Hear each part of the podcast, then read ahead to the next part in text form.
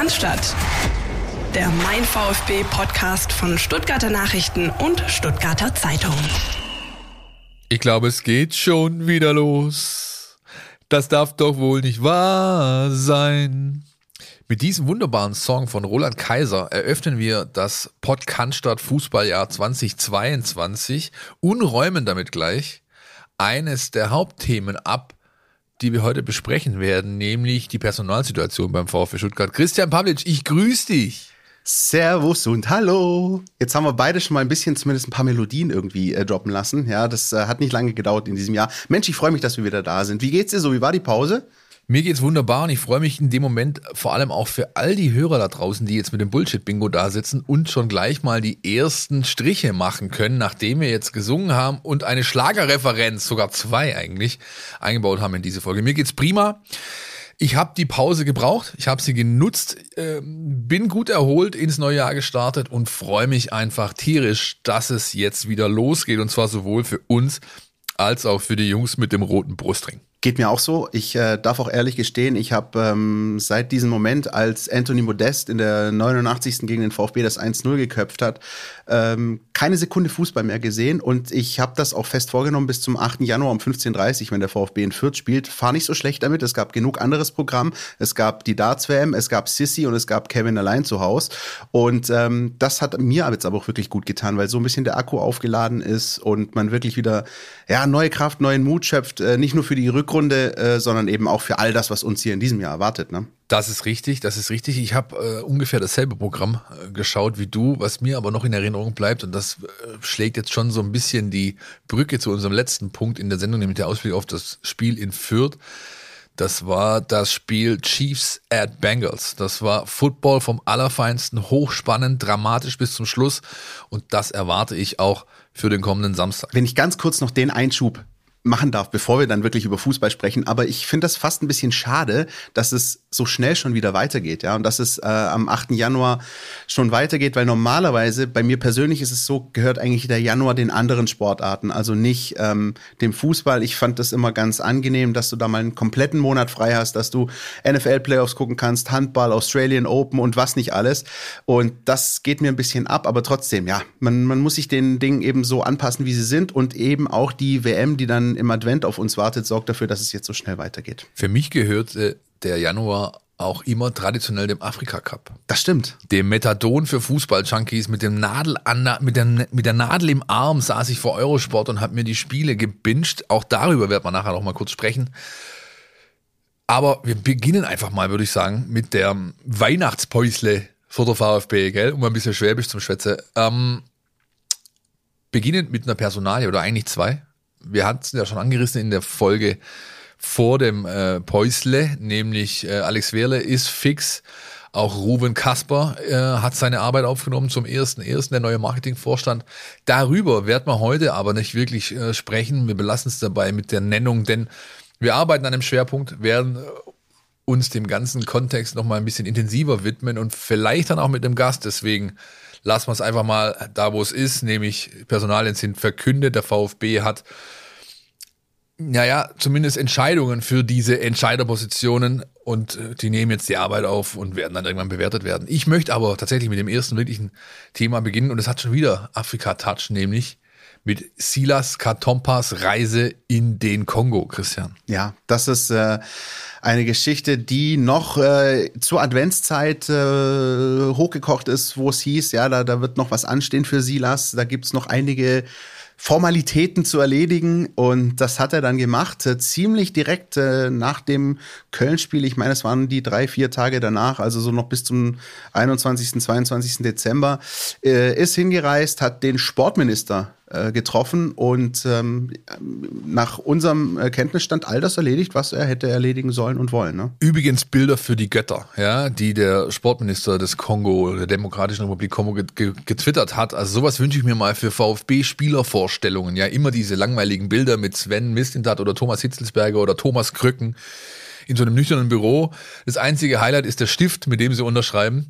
Aber was sie da abgezogen haben, das ist schon Referenzklasse. Bitte ab sofort VfB Stuttgart. Falls ihr uns zuhört, ihr wisst, was ihr zu tun habt. Allerdings hat das Ganze äh, natürlich die positive Seite, denn Silas hat seine Unterlagen, die er braucht, hat die neue Identität formal bestätigt, hat auch vom Sportminister gleich eine Einladung ausgesprochen bekommen für die Nationalmannschaft, wird er also demnächst mal irgendwann berufen werden.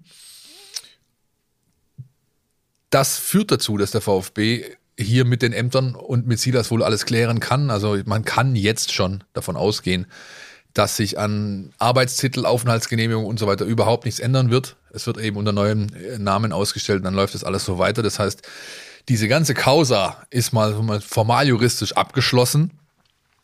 Die negative Seite ist die Corona-Infektion, die Silas mitgebracht hat, beziehungsweise zumindest ein positiver äh, Test, äh, den gab's. Dadurch ist er momentan in häuslicher Isolation und reiht sich ein in ein Quartett von positiv Getesteten aktuell. Das ist äh, Silas, das ist Naui Ahamada, das ist Teto Klimowitz, das ist Wahid Fagir.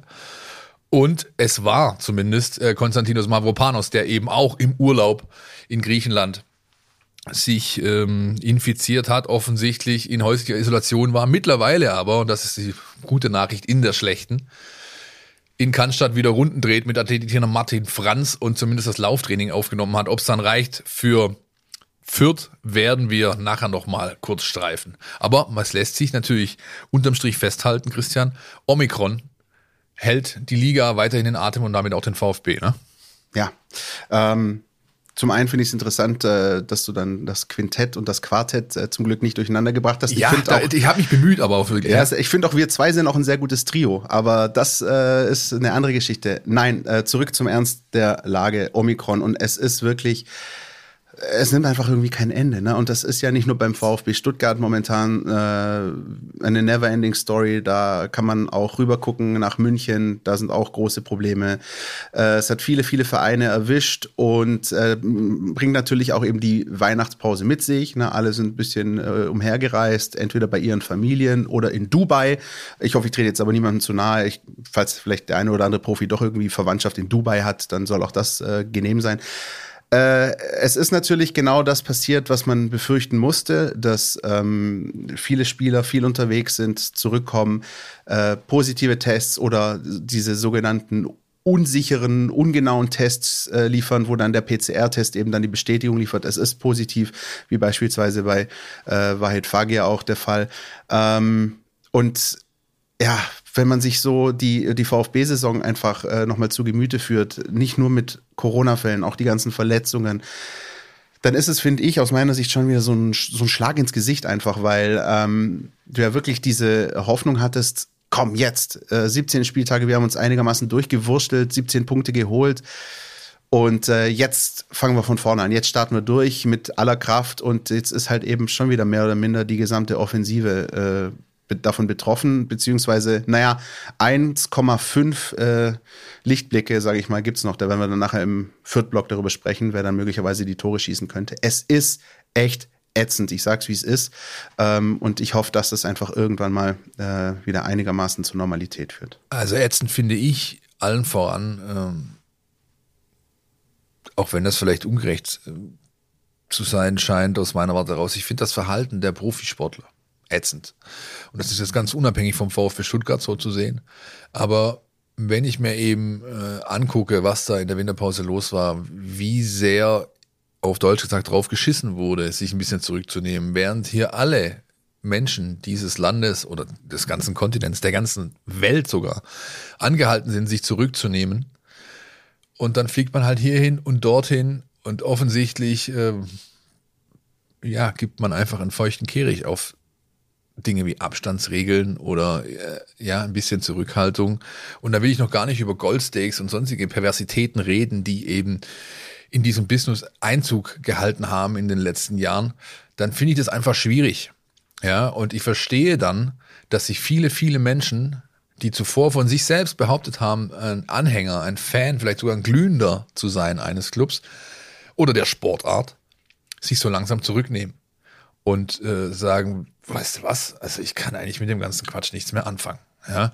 Und das ist eine bedenkliche Entwicklung, die, glaube ich, ganz viele Clubs noch gar nicht auf dem Schirm haben. Denn selbst wenn es irgendwann so weit kommen sollte und wir diese Pandemie mal hinter uns lassen können, die Stadien wieder voll werden dürfen, wird es sehr, sehr, sehr lange dauern, meiner Ansicht nach, bis wir wieder Verhältnisse haben, wie wir sie von Zeiten vor der Pandemie kennen, so es dann überhaupt so weit kommt. Ich wäre mir dann nicht so sicher. Und dazu tragen eben diese Aushängeschilder, und das sind die Athleten, einen gehörigen Teil dazu bei, zu dieser Gesamtgemengelage. Und das finde ich wirklich schwierig bin ich voll bei dir. Natürlich gilt es auch bei dieser äh, Geschichte ähm, zu differenzieren und nicht alle über einen Kamm zu scheren und nicht alle über einen Haufen zu werfen. Es gibt beispielsweise, wenn jetzt ein Dinos Mavropanos äh, zu seiner Familie nach Griechenland reist, ist das vielleicht was anderes. Ich bei mir persönlich ist es aber halt dann auch so, deswegen verstehe ich dich. Ähm, in der Winterpause habe ich einmal ein äh, Treffen mit angemessener Personenzahl im Freundeskreis gehabt und ansonsten habe ich meine Familie gesehen, auch aus Verantwortung anderen Menschen gegenüber und einfach der Situation bedingt. Es ist nicht einfach, ja, wir haben das jetzt schon zwei Jahre, aber es ist nun mal so.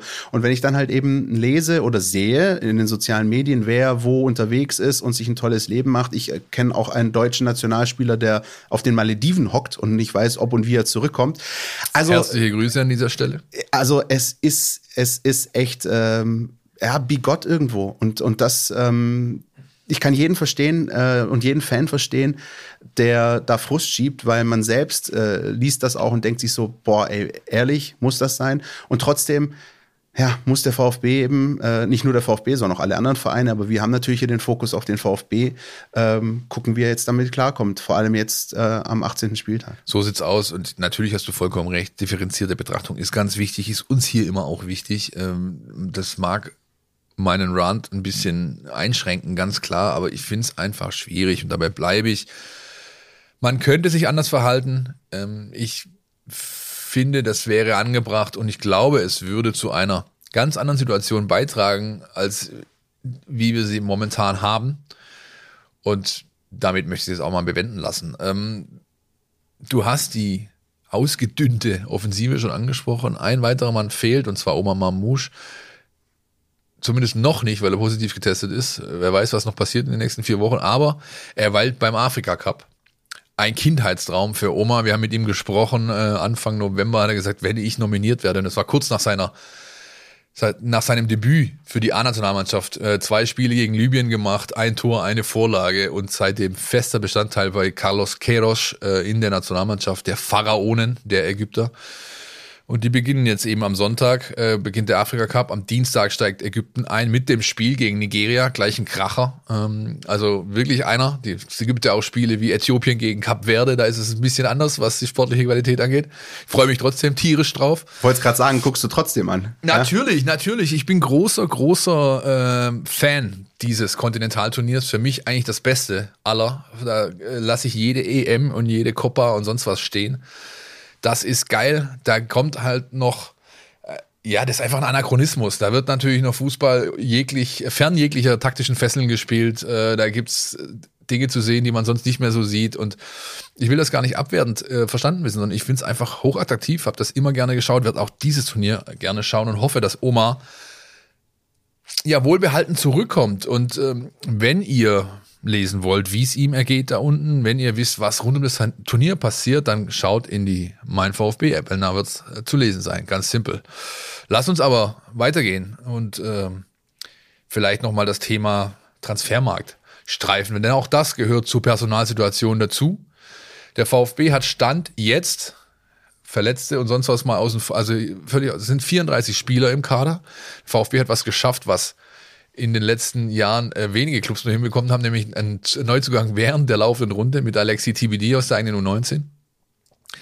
Und diese 34 Spieler, das sagt Sven Missentat jetzt, das sind ein paar zu viel. Richtig, Christian? Richtig. Ähm, vielleicht vorab noch äh, der Hinweis, weil du es auch gerade angesprochen hast, mit Blick auf den Afrika Cup, auch rund um den Transfermarkt könnt ihr natürlich alles bei uns lesen. Wir haben äh, fast schon traditionell unseren äh, guten alten Transferticker, in dem wir euch äh, auf dem Laufenden halten, in dem wir nicht nur die ähm, fixen Transfers verkünden, sondern auch Gerüchte, die eben umherkursieren. Und ähm, wenn ihr also da auf dem Laufenden sein wollt, äh, herzliche Einladung auch bei uns in der App der Transferticker. Und ja, du hast es gesagt, ähm, der Kader soll ausgedünnt werden. Äh, ausdünnen kenne ich ansonsten nur vom Friseurbesuch, aber gilt jetzt in dem Fall auch für den VfB-Kader.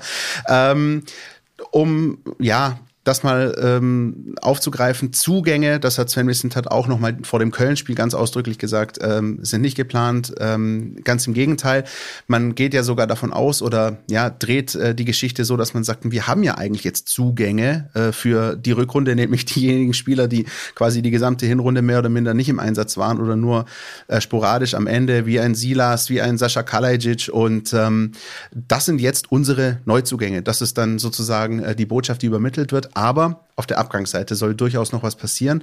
Und äh, da gibt es schon den einen oder anderen äh, Kandidaten, wo man davon ausgehen kann, dass, sofern eine Einigung erzielt wird, ähm, dann ein Wechsel über die Bühne geht. Da sind einige Kandidaten auf der Liste. Äh, welche das sind, kann ich euch jetzt gerne mal runterbeten. Das ist Philipp Clement, das ist Momo Sissé, für den man eine Laie anstrebt. Das ist auch ein Ali G, trotz der ähm, Personalsituation im Angriff. Äh, das ist ein Mark Kempf, den man bereit wäre abzugeben, würde Hertha sich entscheiden, jetzt im Winter nochmal die Kohle auszupacken. Die sind gerade dabei, äh, den Kollegen Piatek wieder zurück nach Italien zu verschiffen. Vielleicht kommt da noch ein bisschen Geld rum, das dann beim VfB landen könnte. Stand jetzt ist es aber so, dass äh, auch die äh, ja, das Umfeld von Marc Kempf sagt, es sieht so aus, als würde alles auf einen Wechsel im Sommer rauslaufen. Wohin? Scheint offen zu sein, was wir wissen. Hertha ist ganz, ganz weit vorne dabei.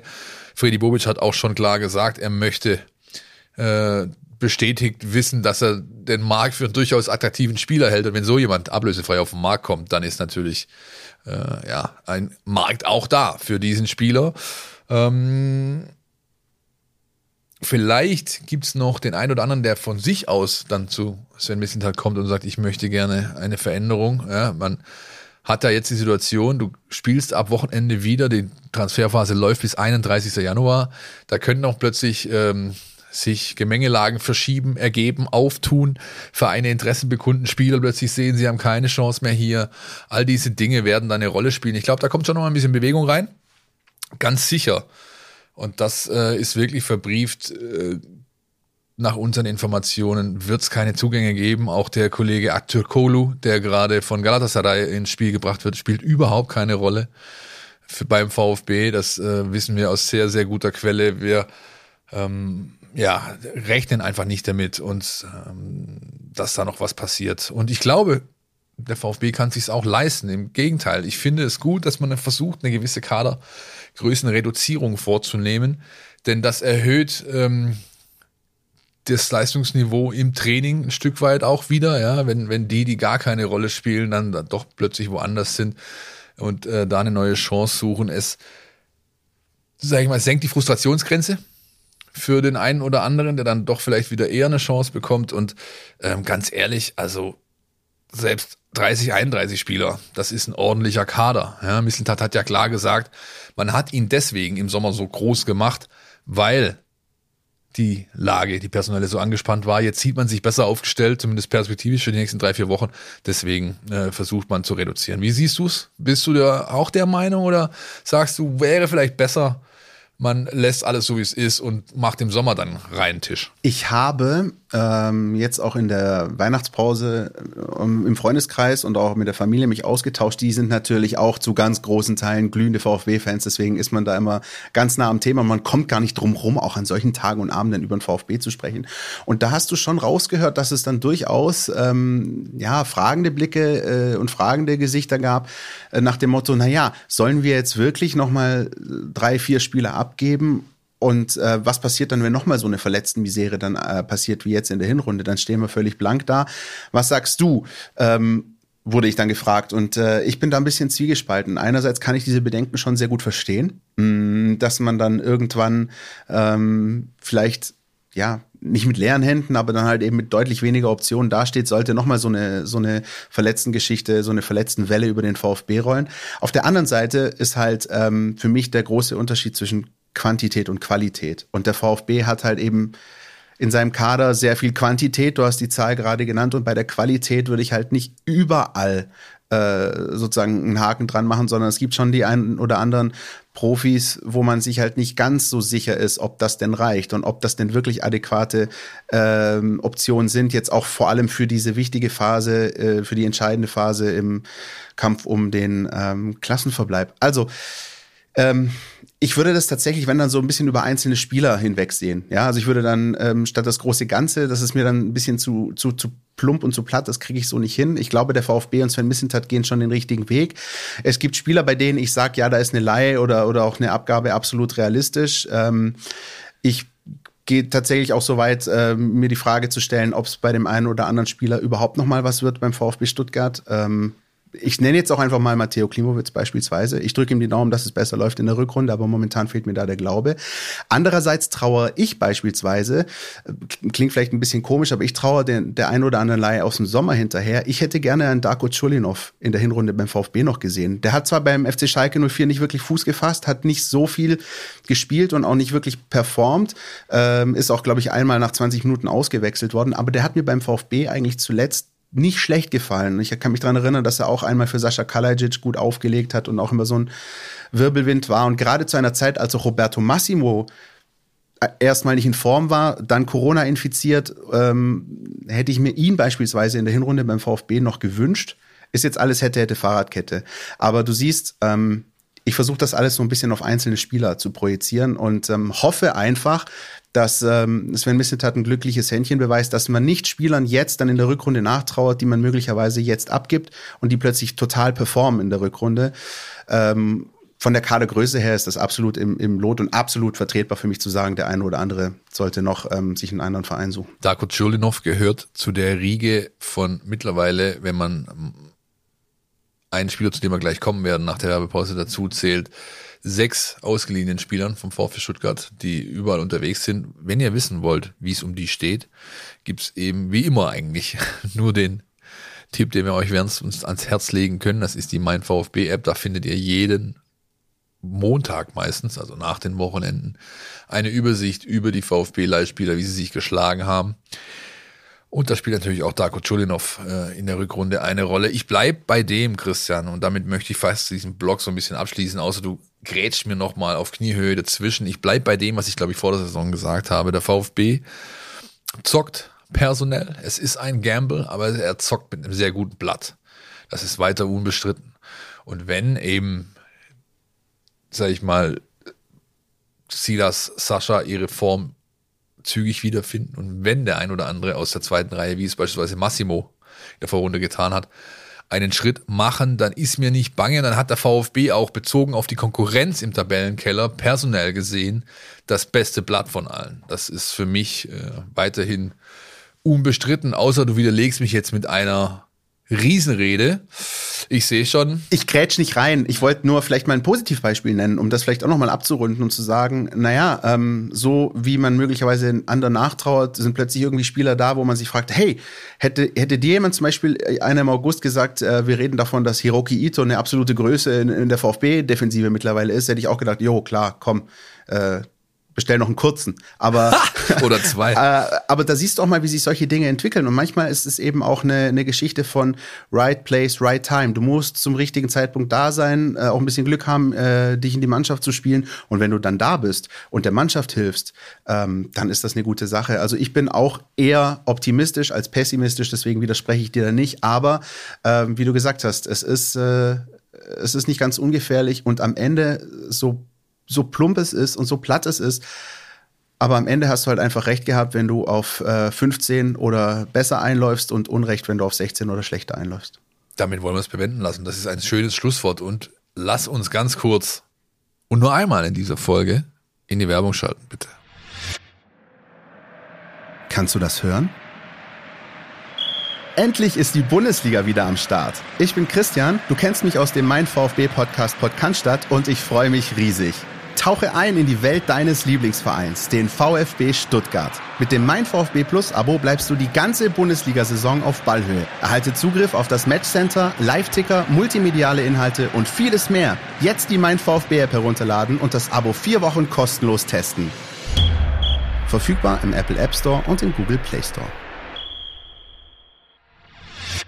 Mega, dass wir nur noch eine Werbe Unterbrechungen in der Folge haben und zwar hoffentlich für lange, lange Zeit.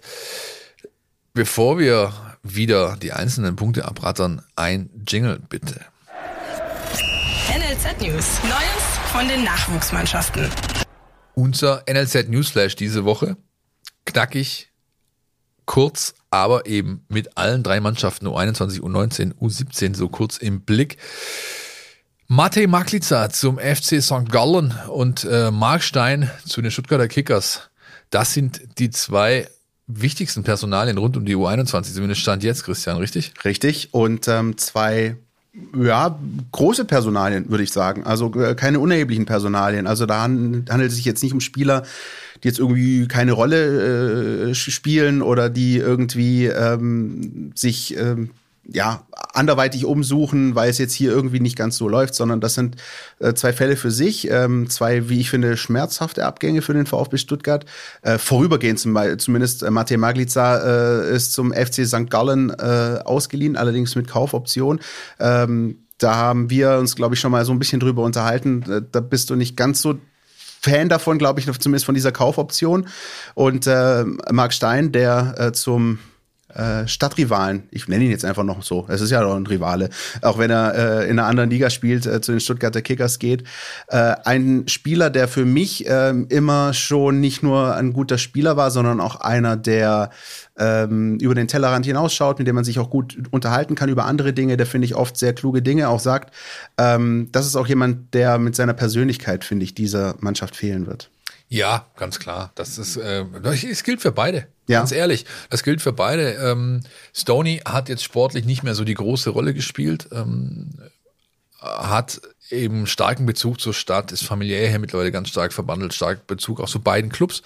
Man hat ihm diese Chance gegeben, dort als sportlicher Leiter seine ersten Meriten abseits des Rasenrechtecks zu verdienen. Ich finde das in Ordnung, das, das kann man so machen. Bei Mate, es soll so sein, das berichten Schweizer Medien, dass ähm, eine K.O. besteht, finde ich ein bisschen schwierig, denn ich glaube, er hätte mehr drauf als die fünf Bundesliga-Minuten, die er bisher bekommen hat gegen Arminia Bielefeld in der Vorrunde, wenn man ihm die Chance gibt.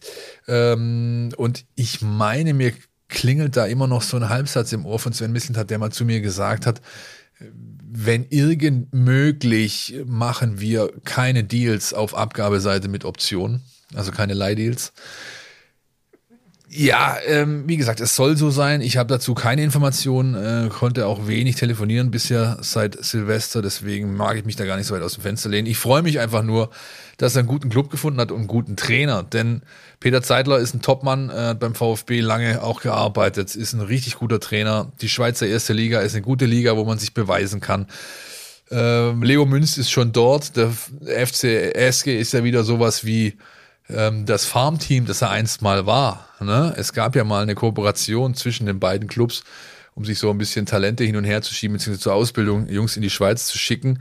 Und ähm, weißt du, wer damals derjenige war, der den Auftakt dieser Kooperation gemacht hat, personeller Natur, seine erste Auswärtsstation als 18-Jähriger?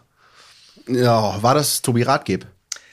So sieht's aus. Das ja. war der heutige Co-Trainer der U19 äh, unter Nico Willig. Tobi Rathgeb hat damals seine ersten Meriten auf Herren-Profi-Ebene in der Schweiz sich verdient. Aber du hast recht, um das ganz kurz nochmal zu sagen, auch die Schweizer erste Liga, ich finde, ähm, die Geschichte macht schon sehr, sehr viel Sinn, auch für Matej Maglica. Wir haben ja oft über ihn gesprochen, auch noch, als er dann äh, zum VfB gewechselt ist, wo es ja immer so ein bisschen auch hieß, unser ähm, Amateurfußballexperte Jürgen Frey hat ja auch gesagt, so dieser ungeschliffene Diamant, äh, der da aus Göppingen äh, hergekommen ist und wo man dann gesagt hat, Mensch, da, das ist eine richtige Kante, der kann auf Dauer äh, wirklich möglicherweise auch bei den Profis durchstarten. Das ist eine gute Zwischenstation. Wie gesagt, jetzt Kaufoption ja, nein, äh, wissen wir nicht ganz genau, aber ich glaube, ähm, der VfB äh, täte gut daran, das zumindest mal ganz genau zu betrachten, wie denn die Entwicklung äh, von Matej Maglica abläuft. Und wir werden das ja sowieso auch tun. Absolut. Übrigens auch ein schöner äh, Karriereweg, glaube ich. Ne? Auf der Jugend von NK Slavonski Brod zum ersten Göppinger SV, TSG Backnang VfB Stuttgart und jetzt FCSG in das St. Gallen. Wie ein Gedicht. Die Espen übrigens. Weißt du, warum man die, äh, die, die St. Galler Jungs die Espen nennt? Nee.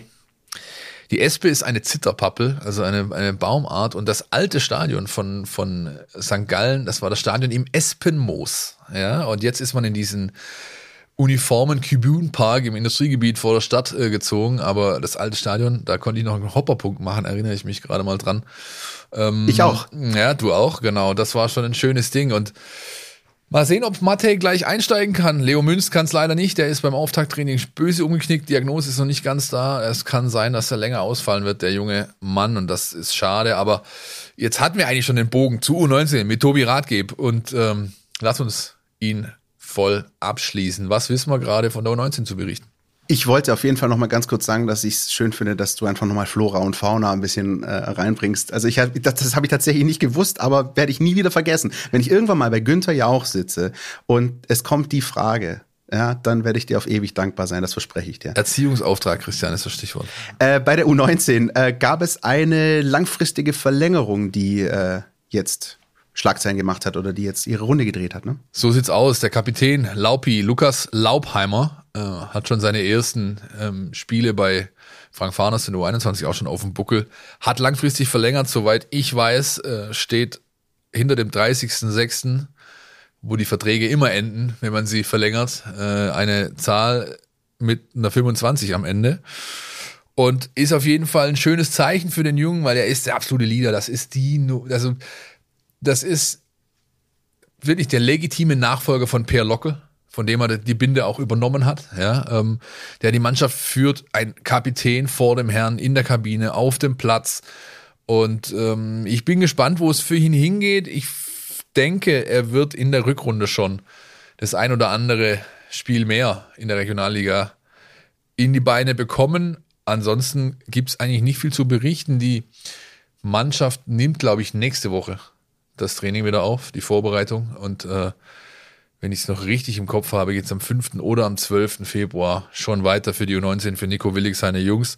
Es gibt keinen Mercedes-Benz Junior Cup. Die Absage äh, hatte ich zum ersten Mal erfahren, glaube ich, im November schon. Äh, man hat sich entschlossen, das natürlich nicht durchzuführen im Sindelfinger Glaspalast die Bedingungen geben das nicht her. Das brauchen wir, glaube ich, nicht drüber diskutieren. Finde ich sehr schade übrigens, weil das war für mich immer, also ich habe es ja schon angesprochen, so Januar ein bisschen andere Dinge, aber dieser Mercedes-Benz Junior Cup war und ist für mich immer so dieses Ding um drei Könige rum, ähm, bisschen Nachwuchsleistungszentrumsszene äh, zu, zu genießen und äh, da diese Kicks sich anzuschauen, auch ähm, dann nach Sindelfingen hinzufahren. Ich hoffe, dass es bald wieder der Fall ist, weil echt, das war immer für mich die Rettung ähm, davor, dass ich keine Vier-Schanzentournee gucken muss, dieser Junior Cup und jetzt, äh, gut, um die Vier-Schanzentournee komme ich auch so rum, aber ich hoffe, dass das Ding nächstes Jahr wieder stattfindet, weil es ist ein echt feines Turnier.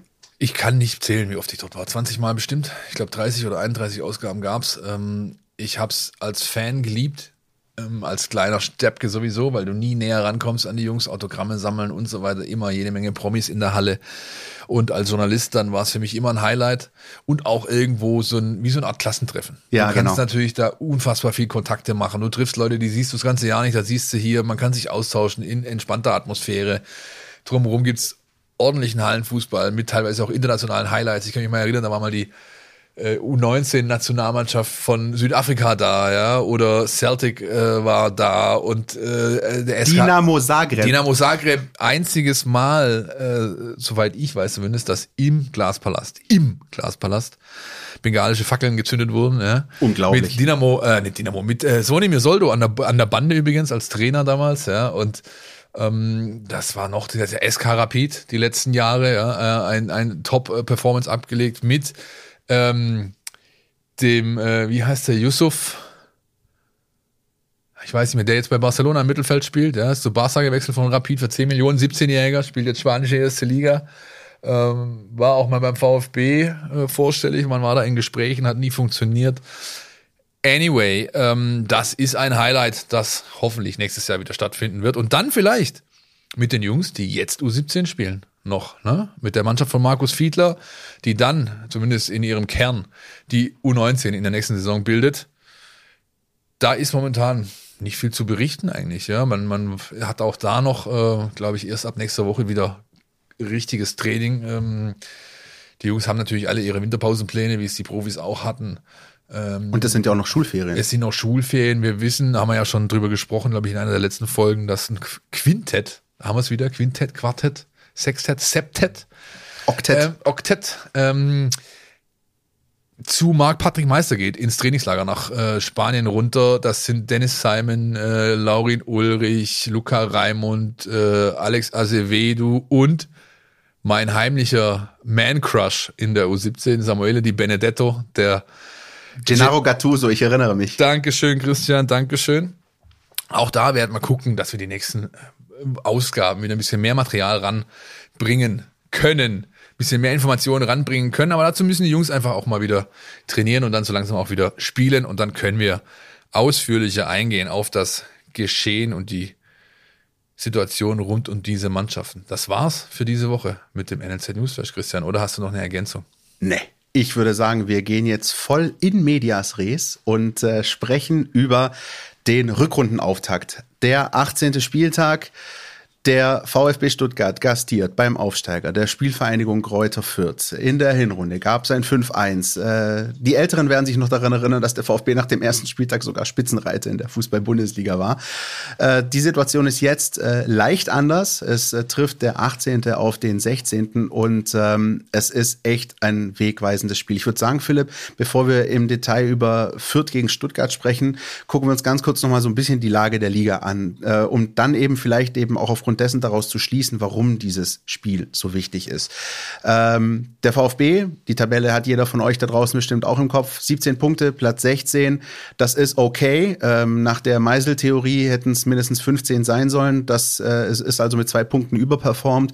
Und trotzdem ist, glaube ich, allen klar, nochmal 17 äh, werden nur schwerlich reichen in der Rückrunde, um ähm, zumindest den 15. Platz zu erreichen. Und ähm, in der Tabelle ist das alles sehr, sehr eng beieinander. Ja, wir haben das vor Weihnachten Weihnachten angesprochen. Es gibt diesen sogenannten Restart, äh, der, der Reset-Knopf, der gedrückt wird. Es geht alles von vorne los, mehr oder minder. Die Abstände sind nicht wirklich groß. Ich erinnere mich noch daran, dass ich vor Weihnachten sogar Borussia Mönchengladbach so ein bisschen ausgeklammert habe. Da würde ich mittlerweile sogar ein bisschen Abstand von nehmen bei all dem, was ich äh, von äh, Max Eberl und Matthias Ginter und Co. Äh, zu lesen bekommen habe zwischen den Jahren. Also die sind möglicherweise auch noch äh, mit in der Verlosung. Und ähm, ja, die Liga ist so ausgeglichen wie nie. In diesem Tabellensegment würde ich sagen, ich kann mich nicht daran erinnern, dass es mal so viele Mannschaften gab, äh, die da auf einer, äh, auf einer Linie oder in einer Punktekategorie waren. Und wenn man sich halt eben den Spielplan des VfB anschaut, dass eben nach Fürth zwei Spiele anstehen gegen Leipzig und Freiburg, Zugegeben, RB Leipzig meines Wissens noch ohne Auswärtssieg in der Hinrunde, ja, Reisen zum VfB,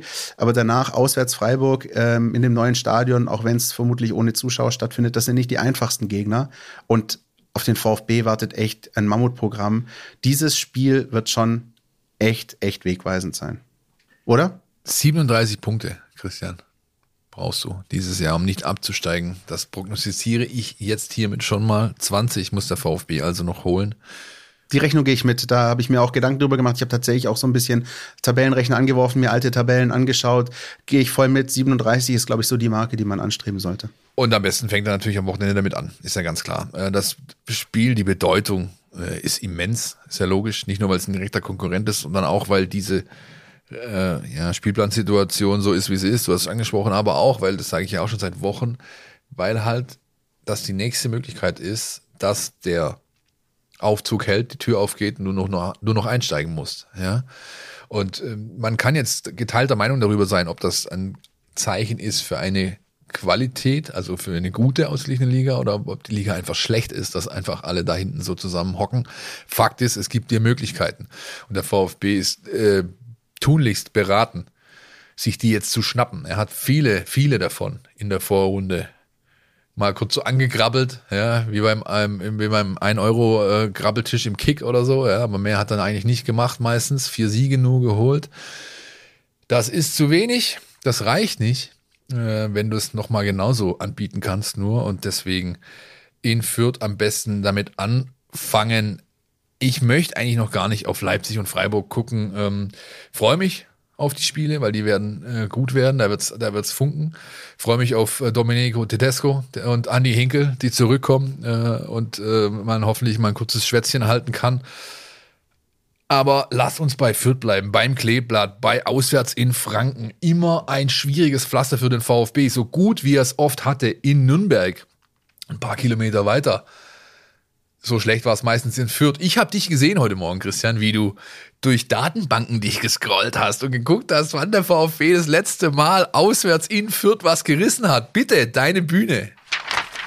Da ist er, der schlaue Zettel. Äh, es ist wirklich keine sonderlich gute Bilanz des VfB Stuttgart gegen die Spielvereinigung Kräuter Fürth, äh, zumindest auswärts. Ähm, manche von euch können sich vielleicht auch noch an ein bitteres Pokal aus erinnern, als Bernd Nerig, äh, der damals äh, noch vom VfB, ich meine sogar ausgeliehen war. War damals noch ausgeliehen. Äh, den VfB aus dem Pokal gekickt hat, äh, damals noch im Playmobil-Stadion. Mittlerweile heißt es ja auch nicht mehr Trolley Arena, sondern ganz äh, wie anders, ist ja auch völlig wurscht. Darf ich, darf ich, Ja, darf sag. ich, darf ich, ich hab, Sie ich möchten da. Streberpunkt, Streberpunkt, Streberpunkt. Sportpark Rohnhof Thomas Sommer. Ja, so möchte es auch nicht heißen. Äh, anyway, ähm, äh, tatsächlich hat es auch für den VfB äh, in Fürth äh, in der Liga oft nicht gut ausgesehen. Ähm, das jüngste Erlebnis war damals noch in der zweiten Liga, äh, sogar schon mit Pellegrino Matarazzo. Da gab es eine äh, 2-0-Niederlage in Franken und ähm, das war so, ein, so eine Phase, wo man beim VfB doch schon sich nicht ganz so sicher war, ob das denn alles so funktionieren wird mit dem Aufstieg. Am Ende wissen wir, ist das alles gut gegangen. Aber hier kommt der große Mutmacher, liebe VfB-Fans. Ich erinnere an den 1. Dezember 2012. Es war ein Bundesligaspiel, das war die äh, bis dato einzige Saison, in der die Spielvereinigung Kräuter Fürth Bundesliga gespielt hat. Und ähm, die sind danach auch direkt wieder abgestiegen und äh, sind ja auch ohne Heimsieg direkt wieder abgestiegen. Ihr erinnert euch, die haben erst jetzt kurz vor Weihnachten gegen Union den ersten Heimsieg überhaupt ihrer Bundesliga-Geschichte gefeiert. Und der VfB hat an diesem 1. Dezember 2012 bei der Spielvereinigung Greuther Fürth mit 1 zu 0 gewonnen. Und äh, ich habe mich hier tatsächlich äh, von den Kollegen des Kicker ähm, das Stenogramm ausgedruckt, weil äh, es ist ein Traum. Also es ist ein Traum. Äh, ich, ich lese einfach mal kurz die Namen vor. Das muss, die so viel Zeit muss sein. Spielvereinigung Greuther Fürth spielte mit Hesel, Nerich, Kleine, Mavrei, Schmidt-Gall, Fürstner, Pekovic, Stieber, Pripp, Nöte und Asamoah.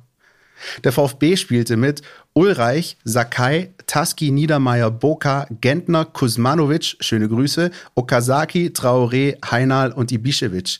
Trainer VfB Stuttgart Bruno Labbadia, Trainer Spielvereinigung Kräuter Fürth, Mike the Man Büskens. Iron Mike, unglaublich, äh, was das noch für Zeiten waren. Der VfB hat dieses Spiel mit 1 zu 0 gewonnen.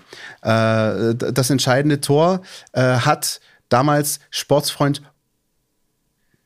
Wer hat's geschossen? Oh, oh, oh, richtig. Shinji Okazaki vor der Pause ähm, hat das entscheidende Tor für den VfB erzielt. Das Ding ist 1-0 ausgegangen, aber es gab, wie man äh, aus guten alten Teletext-Zeiten kennt, auch noch besondere Vorkommnisse. Nämlich äh, einen direkten Platzverweis, eine rote Karte für Serdar Taski und äh, einen gehaltenen Foul-Elfmeter. Vedat Ibišević hat in der 45. gegen Hesel verschossen. Am Ende wurde Sven Ulreich Man of the Match. Der hat nämlich wirklich einige großartige Paraden gezeigt und die wichtigen drei Punkte für den VfB äh, nach Hause gebracht. Das war das 1 zu 0 des VfB Stuttgart am 1. Dezember 2012. Der Zettel verschwindet wieder und jetzt Aktualität. Da kann Sven Ulreich am Wochenende gleich weitermachen, ne? wenn er für den FC Bayern im Tor stehen muss, weil Manuel Neuer noch Kokosnüsse von Bäumen schüttelt auf Malediven, was auch immer. Äh, ja, ähm, ist bitter, wirklich bitter. Meine jüngste oder also zumindest die präsenteste Erinnerung an ein Auswärtsspiel in Fürth, ähm, das war, glaube ich, das vorletzte Mal, dass ich arbeitenderweise dort war. Aufstiegssaison unter Hannes Wolf, ein 0-1, bitterkalt, auch ganz früh im Jahr. Es war das Stadion eine Baustelle, denn die hatten da waren mitten im Umbau, die haben im laufenden Betrieb auch ihre, ihr Stadion umgebaut, den Rohnhof. Der VfB wurde ausgecoacht par excellence. Am Schluss geht, glaube ich, 1-0 fürs Kleeblatt aus. Und wir sind nach Hause gefahren und hatten eigentlich nur zwei Highlights, äh, die Truppe, die da gefahren ist von unserer Redaktion. Nämlich zum einen den äh, selbstgebackenen Kuchen, den es damals noch gab im Pressebereich von der äh, Präsidentengattin äh, von Helmut Hack, der auch nicht mehr Präsident ist in Fürth, soweit ich weiß. Ob Frau Hack noch Kuchen backt, weiß ich nicht, werde ich am Wochenende rausfinden. Äh, Und zum anderen, weil es das gute Grüner Vollbier gibt, das ist der Biersponsor der, Natürlich. der Spielvereinigung und ähm, da konnten wir uns dann noch bedienen für die Heimfahrt. Äh, Zumindest die zwei, die nicht fahren mussten, haben dann noch einen schönen, äh, einen schönen ja, äh, Ritt gehabt nach Hause. Ja, schwierig, schwierig, schwierig. Also schwierig, halt mir schwierig. fest, ähm, Fürth ist echt nicht das beste Pflaster für den VfB Stuttgart. Auf der anderen Seite, Gesetz der Serie und so, der VfB hat seit 2000 nicht in Köln verloren und äh, hat dann doch eben jetzt äh, ohne Punkte die Heimreise antreten müssen.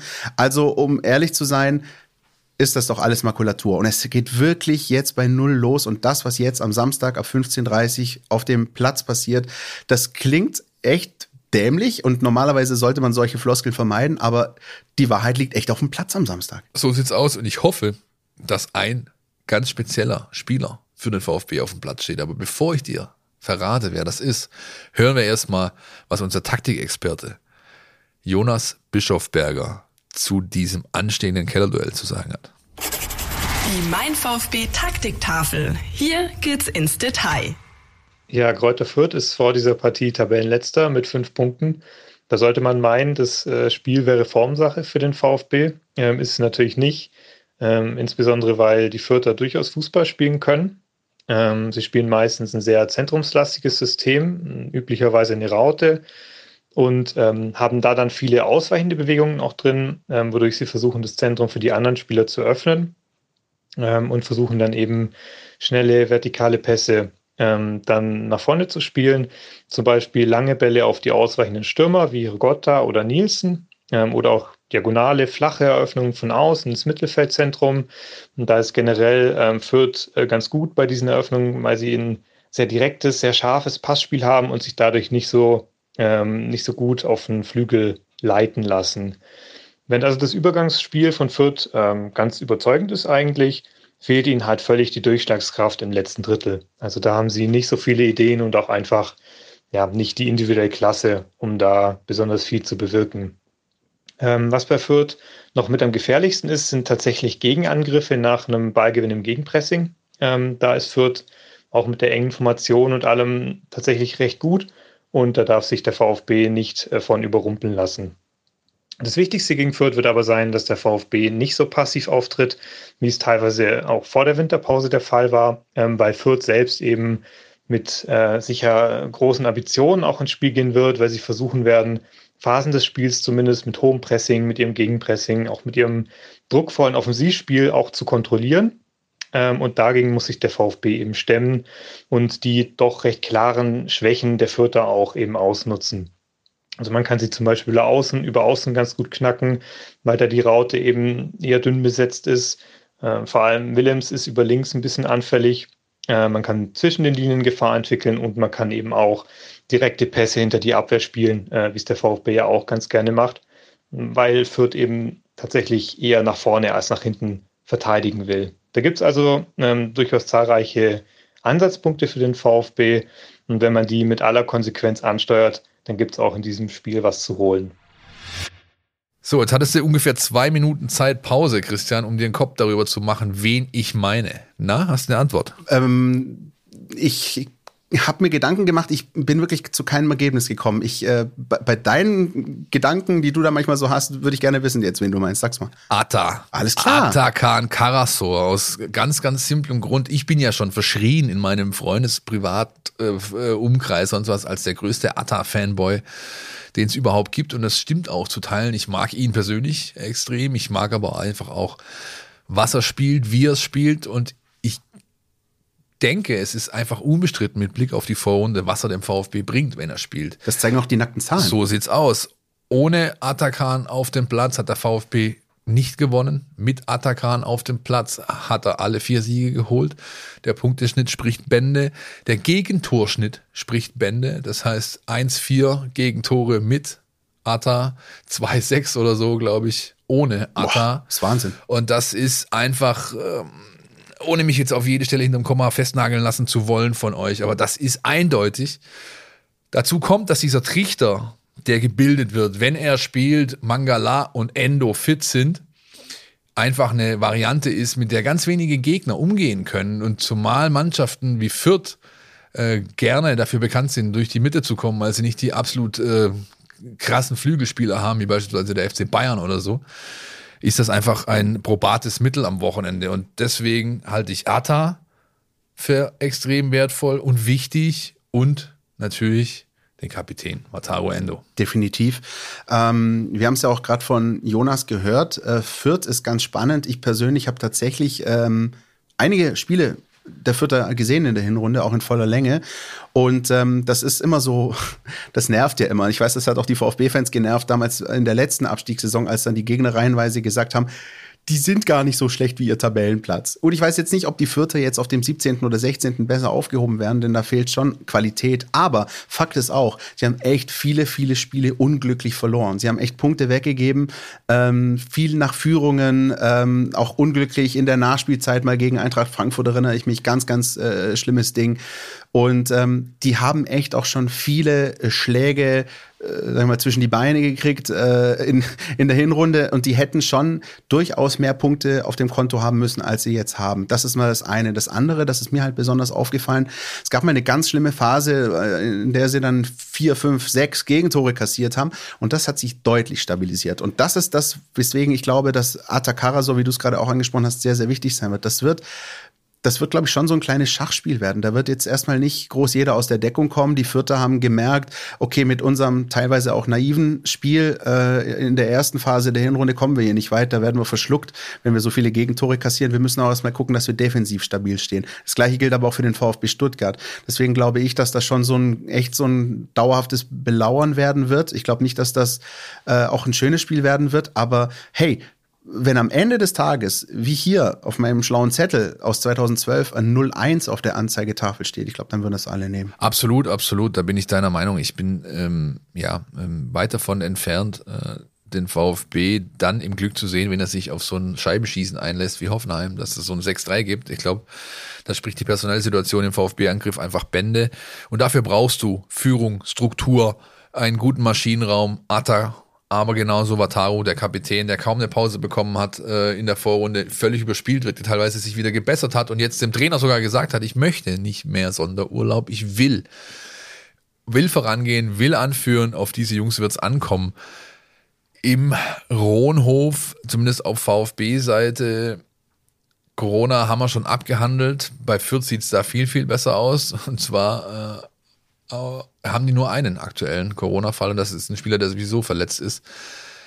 Äh, übrigens ein ganz netter Kniff des äh, Managers Rashid Asusi, der einfach seinen Spielern gesagt hat, und da schließt sich auch wieder ein Kreis zu meinem Rant äh, am Anfang der Folge, ihr geht bitte nicht sonst wohin in Urlaub, sondern ihr bleibt schön hier.